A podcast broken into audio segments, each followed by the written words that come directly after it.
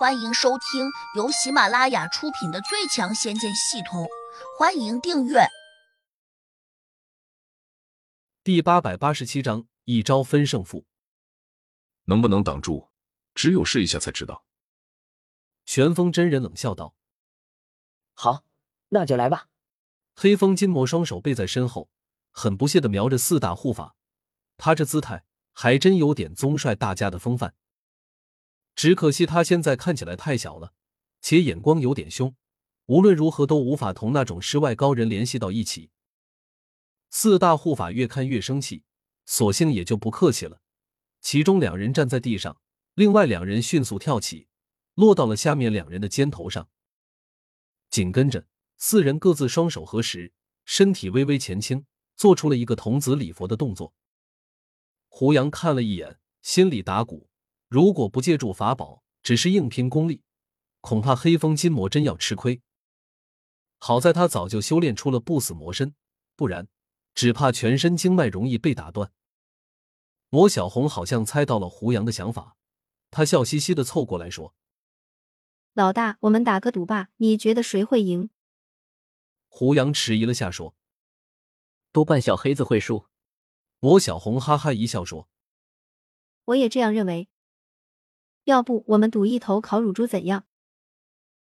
胡杨瞪他一眼，说：“我们都认为小黑子会输，怎么赌？”魔小红愣了下，伸手摸了下脑门，滑稽的说：“对呀，意见一样，没法赌啊。要不我上去帮忙吧？”别捣乱，站一边去。胡杨伸手把他拎了起来，伸了出去。魔小红在空中翻了一转。稳稳的坐到了一根树枝上，也不生气，依旧笑眯眯的。黑风金魔上下打量着四大护法，问：“你们准备好了没有？要是准备好了，我就出手了。”言下之意，他进攻，四大护法防守。玄机门四大护法都有点意外，正常情况下，比武不都是同时出手吗？算了，自己这边人多势众，以四打一，让他先出手，好像也没错。玄风真人随即点头说：“他们已经准备好了。”黑风金魔点点头，抬起右手掌翻转了一下，手掌立刻变成了黑色，上面还闪现出了亮铮铮的光芒，就好像他的手掌突然变成了一把黑色的刀片似的。四大护法军心里一紧，赶紧凝神，迅速放出了防护光罩。他们的打斗经验十分丰富，早就知道有一种法术。名叫白手成刀，一旦劈砍出来，几乎可以达到刀剑的效果。因此，他们不敢大意。这时，黑风金魔突然说：“我要动手了。” so，他这话音还未落下，整个人便化成了一道黑影，一下就从旁边掠了出去。四大护法有点发呆，什么意思？他们正在猜测之际，突然发现。眼前这个古怪的黑小子竟然闪电般的溜到四人的身后方向去了，他的速度太快了，四大护法都有点始料不及。条件反射之下，四人同时跳转身子，这下就出问题了。站在下面的两个家伙转身本没有错，但上面两人跟着转，等于原地转了个圈。更让他们有点郁闷的是，就在这个电光石火的刹那，黑风金魔的手掌猛地劈过来了。嗡！空中仿佛闪过一道明亮的大刀，一片足足有几米长的弧光，轰的一声就砸向了四大护法。由于站在上面的两个护法还没来得及掉头，下面两护法只好奋力挡了过去。轰隆！随着一声巨响，四人一下就被震飞了。尤其是上方两护法，几乎是被扔出去的，而下面两人却被震得在地上滚了好几圈。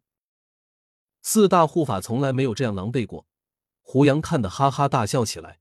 叶落真人有点无语，这算什么招？跟偷袭有什么区别？四个魔小孩不是人类，从来没有人类那种道义，都理所当然的大笑着说：“赢了，赢得好轻松。”玄风真人气急败坏的从地上爬起来，指着黑风金魔，急吼吼的叫道：“你这样做，算什么英雄好汉？”黑风金魔不屑道：“英雄好汉算什么东西？能当饭吃吗？”魔小红跟着奚落道：“输了就输了，还找理由？莫非你们输不起吗？”玄风真人气呼呼的想辩解，却发现小姑娘这话并没有问题，因为从过程上看，明显输掉了。叶落真人眼珠转了转，可能不想把事态闹大，赶紧劝道：“玄风师兄，刚才并没有说不能这样打，我觉得我们要输得起，不能让别人笑话。”你你帮谁呢？玄风真人怒道：“我只是在讲道理。”叶落真人理直气壮道：“四大护法都恶狠狠的瞪着他，如果不是同门中人，估计早已经动手打人了。”胡杨没兴趣看他们争论，冲四个魔小孩挥了下手说：“走吧，和他们打架没什么意思。”说完，他飞身就掠了出去。四个魔小孩倒也比较听话，跟着胡杨就飞向了远处。等到他们走了之后，四大护法才冲到了叶落真人的跟前，七嘴八舌的骂道：“叶落，你刚才为什么要帮他们说话？你是不是拿了他们什么好处？”叶落，你要是敢背叛师门，我们要你好看！面对着四大护法的质问，叶落真人不慌不忙的说道：“四位师兄，你们误会了。”刚才如果那个黑小孩不这样做，你们可能早就受重伤了。什么意思？你凭什么这样说？玄风真人喝问道。你们是局中人，只注意到了那个黑小孩手上的动作，却没有注意到地上的变化。叶落真人指着地面，用手扇出了一道劲气。四大护法一怔，下意识的低头看了一眼，这才吃惊的看见地面上不知何时。竟长出了一根根细小的刺藤，这些刺藤几乎是藏在地面以下的。如果不是叶落真人用手扇开了一层泥土，可能他们还不会注意到，这地下竟然长出了一片奇怪的东西。本集已播讲完毕，请订阅专辑，下集精彩继续。